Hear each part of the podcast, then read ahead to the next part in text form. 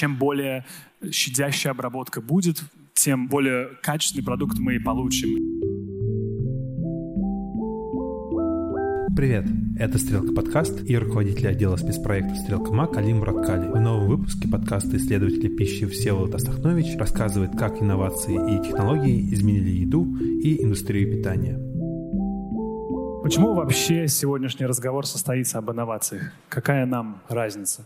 Что вообще такое инновации? Это о чем? О том, как дроны разносят пиццу, или о том, как боты развозят пиццу, или об альтернативных белках? Мне кажется, что инновации призваны к спасению человечества через решение проблем, с которыми мы все столкнулись, но даже не знаем об этом. Сейчас в мире производится столько еды, чтобы прокормить всех. Но, к сожалению, это не означает, что все будут сыты, потому что миллионы людей не доедают. Бедные семьи сталкиваются сталкиваются с такими проблемами, о которых э, многие из нас, к счастью, не знают. Это доступ к электричеству, к воде, недостаточное образование в сфере гигиены питания, у кого-то просто нет холодильника. Живя в большом городе, мы, конечно, можем позволить себе не, думать об этом, но э, не думать о реальных проблемах, которые происходят э, прямо сейчас. А, но между тем в этом году 690 миллионов людей голодают. Это 9% населения всего мира. И каждый десятый страдает от нехватки продовольствия. При этом 2 миллиарда людей не имеют регулярного доступа к нормальной полноценной пище для роста и здоровья. И 2 миллиарда людей переедают, и 600 миллионов из, из них страдают ожирением. Треть всей производимой еды в мире оказывается на помойке. Это огромное количество, это около 1 миллиарда 300 миллионов тонн. Столько мы выкидываем ежегодно.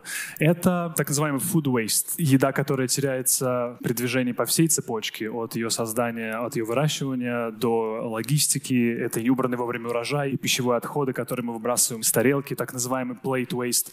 Вообще богатые страны могут позволить себе выбрасывать довольно много еды. Ровно столько, сколько производит вся тропическая Африка. Это не все, не все проблемы. Треть всех сельских сельскохозяйственных земель в упадке, наши ресурсы истощаются, питьевой воды довольно мало, пока еще есть, но биоразнообразие флоры и фауны находится под угрозой.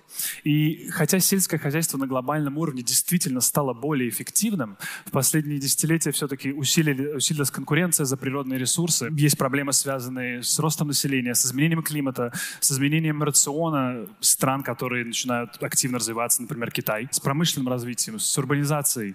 Мы видим, что огромное количество проблем, и мы видим, мы понимаем, что пищевые системы должны быть трансформированы. Производство, логистика, потребление, все должно меняться. Поэтому, как мне кажется, должен был состояться этот разговор об инновациях. На наших глазах происходит четвертая промышленная революция. Это технологии, которые влияют на то, как пища производится, как она распространяется, как она выращивается, как она потребляется. Сюда относятся гигантское количество разных технологий, ГМО, тканевой инженерии, беспилотные летательные аппараты, интернет вещей, вертикальные фермы любимые, 3D-печать, альтернативные белки, блокчейн, диджитализация. Существуют общие тренды, мы их видим. Диджитализация, роботизация, глобальная транспарентность. Они все направлены в целом на одно, на повышение эффективности всех систем. Мой разговор будет построен из трех блоков. Это сначала я расскажу об инновациях в сельском хозяйстве, затем про э, пищевую промышленность, а в конечном счете про рестораны, немножко про QSR-рестораны. Говоря об инновациях в сельском хозяйстве, мы должны понимать, что они бывают очень разные. Да, нам больше интересно слушать про то, как робот-тракторы доят коров, про то, как психоанализ животных осуществляется, и про искусственный интеллект, который помогает выращивать классных свиней. Но мы должны понимать, что пока в одной части мира происходит условный блокчейн, в другой части мира люди выращивают кейл в мешках, и, и инновации там гораздо более скромные. И тем не менее, все равно их, наверное, можно называть инновациями конкретно для этого комьюнити.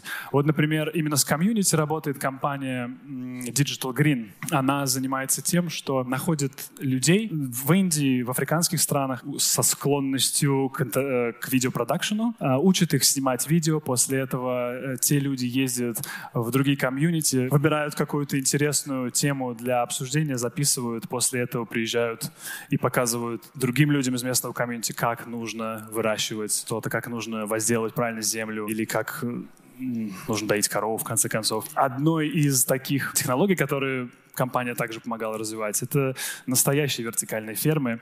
Э, по-русски они называются африканские грядки, по-английски они называются bags, sack или micro gardens.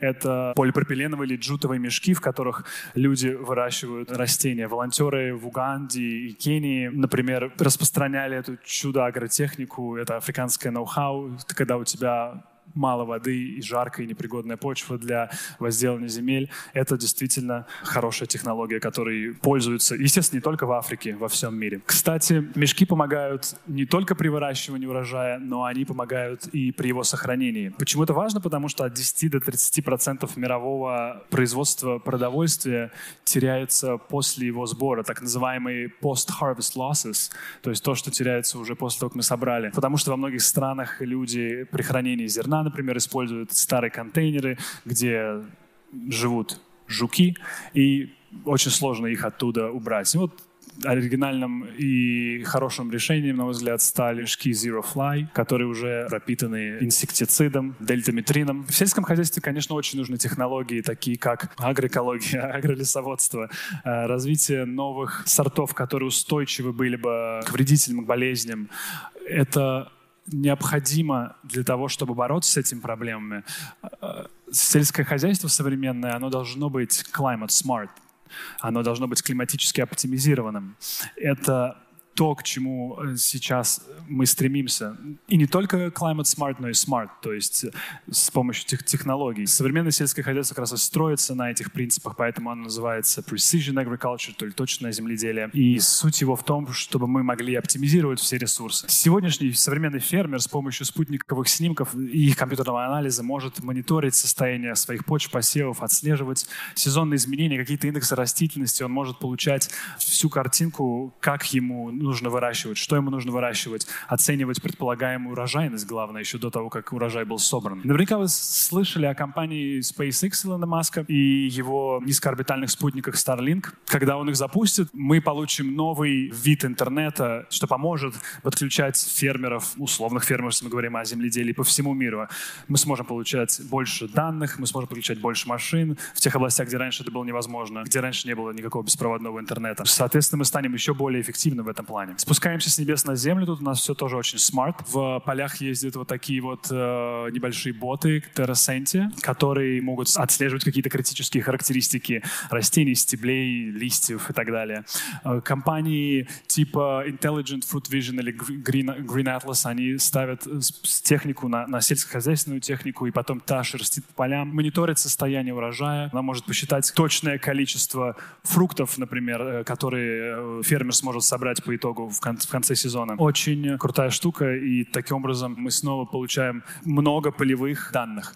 Вообще данные довольно серьезная штука, все знают Big Data, всем нравится об этом разговаривать. В современном мире действительно огромное количество информации, которую мы собираем, и давно уже обрабатывать ее стало невозможно, поэтому мы ее обрабатываем с помощью компьютеров, но и компьютеры уже немножко не круто, поэтому у нас есть искусственный интеллект. Например, в Китае искусственный интеллект помогает выращивать свинину. Так с помощью него они произвели так называемое китайское свиное чудо. Дело в том, что сейчас крупные свинофермы в Китае и так уже имеют все камеры, все датчики, они способны отслеживать все, что происходит в загонах. Потому что в крупных э, свинофермах э, свин... на теле свиней есть, ну не везде, я имею в виду в некоторых местах, о которых я говорю, есть специальные идентификационные знаки типа QR-кодов, по которым можно, камера может считывать, как себя ведут свиньи. Но вот теперь, когда у нас есть искусственный искусственный интеллект, например, от компании Alibaba, которая является спонсором, ET э, Agricultural Brain, например, она может фиксировать все она или он, не знаю, может фиксировать все, что происходит в текущем моменте с помощью разных датчиков, температуры, влажности и так далее, отслеживать какие-то поведенческие аспекты, смотреть за заражающимися болезнями, чтобы свиньи не давили друг друга. А особенно жирным она даже прописывает зарядку. Современный скотто-менеджмент вообще довольно любит использовать разные метки, RFID-метки, например, QR-коды, ушные бирки и так далее. Если мы говорим про коров, то помимо бирок ушных есть у них э, colors, как это по-русски, ошейники. У коров большие уши, это круто, потому что там можно много чего засунуть. GPS-модуль, пожалуйста, Wi-Fi модуль, пожалуйста, усилитель звука, пожалуйста. Именно этим занимаются некоторые компании, Vance и Shepard, которые вешают что-то на коров и потом отслеживают их с помощью спутника, чтобы те не могли выходить за пределы, которые фермер нарисует. Таким образом, есть существенная экономия на реальных загонах, поэтому это называется цифровой закон. Если корова идет туда, куда нельзя, то она получает сначала небольшое уведомление, а после этого, если она продолжает двигаться, или пуш-уведомление вот в виде легкого удара тока. Ну, на самом деле, это не очень жестоко, потому что реальные загоны и тоже используют ток, так что в этом плане все нормально, просто больше экономия. Но надо не забывать, что несмотря на то, что у нас есть такие практики, очень важно использовать очень важные и другие практики, более простые для нас инновации, которые вообще даже, о которых вроде неинтересно рассказывать, такие как вот сберегающие ресурсы или интенсификация производства, чтобы можно было получать больше количества белка из тоже коровы, или снижение бактериальной э, кишечной ферментации. Об этом вообще очень часто говорят, но э, я имею в виду, об этом часто пишут и рассуждают серьезные люди, но в каком-то инфополе таком более попсовом это не встретишь. А между прочим, коровы, которых, там, не знаю, условно, больше миллиарда на Земле выделяют огромное количество метана, и весь этот метан вносит 10 процентов вообще всей антропогенной эмиссии. Поэтому это серьезная штука, над которой тоже многие пытаются как-то работать.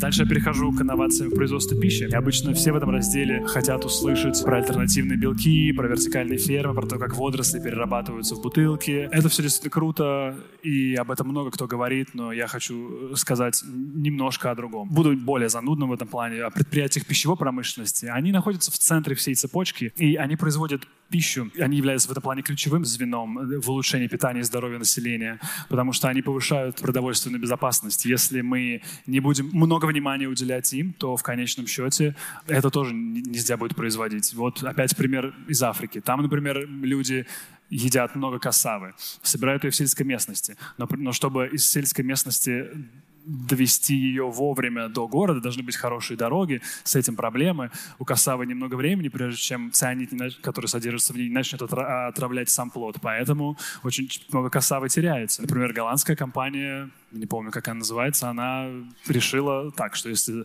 э, люди не могут приехать на завод, то завод приедет к людям. Они построили несколько 40-футовых контейнеров, которыми производится вся обработка этой касавы, из нее делается паста, потом эта паста используется, например, в пивоварении, или из нее делается дальше мука. Почему такие технологии важны? Потому что 20% всего урожая, если мы говорим про Африку, то в Африке, э, пропадает именно из-за того, что нет нормальной вот этой вот средней цепочки вот этого производства пищевой промышленности. Это технология, которая называется нагревание с помощью джоулевой теплоты. Это процесс, где вместо традиционного нагрева с помощью теплопроводности или радиации или конвекции мы используем сопротивление самого продукта, через который проходит ток, да, и из-за того, что есть сопротивление, генерируется э, теплота, которая готовит изнутри.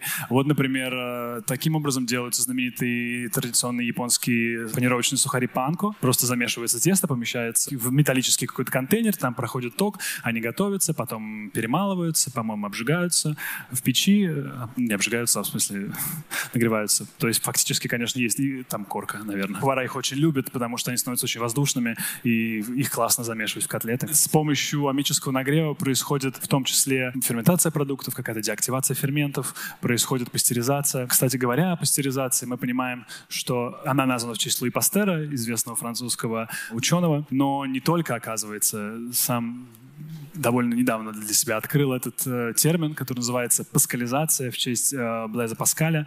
Э, названа это обработка продуктов под высоким давлением в несколько тысяч атмосфер. И если там самым известным продуктом было панко, то здесь одним из очень известных продуктов есть гуакамоле. Если кто-то когда-то, если здесь есть люди, которые могли себе позволить авокадо и разрезали его, и делали из него гуакамоле, то увидели, как оно буреет. Это происходит за счет энзиматической реакции потемнения. Кому нужно больше деталей, это полифенолоксидаза, которая э, вступает в реакцию с кислородом и окисляется. Из-за этого все темнеет. Так вот, с помощью паскализации мы можем позволить э, этому продукту оставаться дольше зеленым, потому что под воздействием в несколько тысяч атмосфер инактивируются вот эти вот ферменты Кстати, когда я немножко покопал поглубже, оказалось, что все-таки не до конца они э, инактивируются, поэтому еще необходима, наверное, вакуумная упаковка с обогащенным углекислым газом, например. Есть и другая технология, которая, естественно, была запатентована в США, использовали ее э, в армии США для хранения своих боевых пайков MRE, это Meal Ready to Eat. А, это технология MATS, Microwave Assisted Thermal Sterilization. Это стерилизация при помощи, ну не при помощи, а э, вот, собственно, что происходит. Продукты герметично упаковывают, потом погружают в горячую воду и пропускают СВЧ микроволны для того, чтобы все приготовить. Запатентованный процесс, который позволяет сохранить больше питательных веще веществ, флейвор продукта, текстуру. Вообще, по большому счету, многие крутые технологии в мире, они относятся именно к ее обработке, потому что нам очень важно сохранить то, что мы собрали. И чем более щадящая обработка будет, тем более качественный продукт мы получим. И микроволны в этом плане нам очень помогают. Есть еще, например, э, такая технология, которая называется микроволновая сушка в вакууме, и там происходит примерно следующее. Понижается давление, и продукт обрабатывается с помощью микроволн. Из-за того, что давление низкое, то вода начинает закипать при более низких температурах. Сушка происходит довольно быстро. Это позволяет сохранить много питательных веществ, не разрушить макро- и микроэлементы. Но снова говоря о таких вот классных очень дорогих инновациях, действительно, нужно понимать, что инновации инновация рознь. И в мире, где, допустим, в США мы видим это, во многих странах инновации, как я говорю, выглядят более скромно. И это как не шутка. А, для нас там слева это может быть обычный там походный костер, но для многих это реалии жизни. Во многих африканских э, жилищах такие three stones э, fires устанавливаются. Я не знаю, сейчас нет какого-то термина, как бы это по-русски было, просто вот костер походный, условно. И это опасная глупая штука по многим причинам. Потому что, во-первых, много дыма идет, и это в жилище находится, люди травятся угарным газом, дети обжигаются. И неэффективно расходуется тепло, как видите, потому что оно идет во, во все стороны. Из-за этого людям приходится тратить кучу времени, чтобы собирать э, кучу палок. А из-за того, что им приходится собирать больше дров, из-за этого больше нужно вырубать лесов. И вот такая вот цепочка раскручивается. По большому счету, ответ на нее является вот такой простой инновацией. Это действительно делается там из, из грязи и камней. Вот такая вот, э, она называется SAFE, ну там какой-то акроним, я не помню, ресурсосберегающая плита, да, которая двухкомфорочная, во-первых, что уже круто. Во-вторых, мы видим, что можно туда засунуть э, дрова, и она будет нагревать то, что нужно. Дети, дети, наверное, все равно будут обжигаться, если не будут прикасаться к плите, но хотя бы не сразу сгорать. Как вы помните, мы говорили о гигантские потери еды, которые происходят на каждом из этапов. Пища постоянно выбрасывается, утилизируется, просто портится. И проблема часто от нас скрыта. Мы не понимаем, на каком из этапов это происходит и по каким причинам. У нас нет централизованной системы регистрации вот этих данных, поэтому мы не видим всей цепочки. А из-за этого на каждом этапе есть риск получения неблагонадежного продукта. Не в плане, что то засунут что-то типа несъедобное, а в плане, что когда ты получаешь, э, сорсишь свой продукт, не знаю, где-нибудь в, в Гондурасе, а потом это через много-много-много этапов оказывается в Walmart, то люди в Walmart очень часто хотят знать, как этот продукт попал туда, и это возможно сделать с помощью блокчейна. В частности, например, IBM э, предлагает такой продукт, как Food Trust. Он работает с известными очень производителями уже, не знаю, с 17 с 18 года. Nestle работает с 17 Walmart работает с 18 года. Они используют технологию блокчейна для того, чтобы отслеживать э, критичные, критические, критичные, важные для них продукты, такие как кофе, не знаю, молоко, свинину, листовой салат и так далее. И была одна идея, была, я на нескольких источниках прочитал, как э, какой-то менеджер по пищевой безопасности Walmart решил провести такой тест. Он купил пакет манго, пришел, круто кинул его на стол, сказал, давайте, чуваки, скажите мне, с какой фермы этот манго приехал. И им потребовалось 6 дней, 18 часов и 26 минут, чтобы найти, э, откуда пришло это манго. После того, как они внедрили технологию блокчейн, он сделал то же самое, нажал на кнопку, и ответ пришел за 2,2 секунды. Это не лаборатория, это не теория, это реальный мир, сказал менеджер из Walmart. Не знаю, насколько это правда, возможно, это, кстати, какая-то... Э, если что, простите, но, по-моему, прикольно. И отражает идею главное, э, вот этой вот глобальной транспарентности, о которой мы в самом начале разговаривали, о том, э, что можно и нужно, наверное, в современном мире получать данные э, и работать с данными вот таким образом, если мы хотим стать более эффективными на каждом этапе.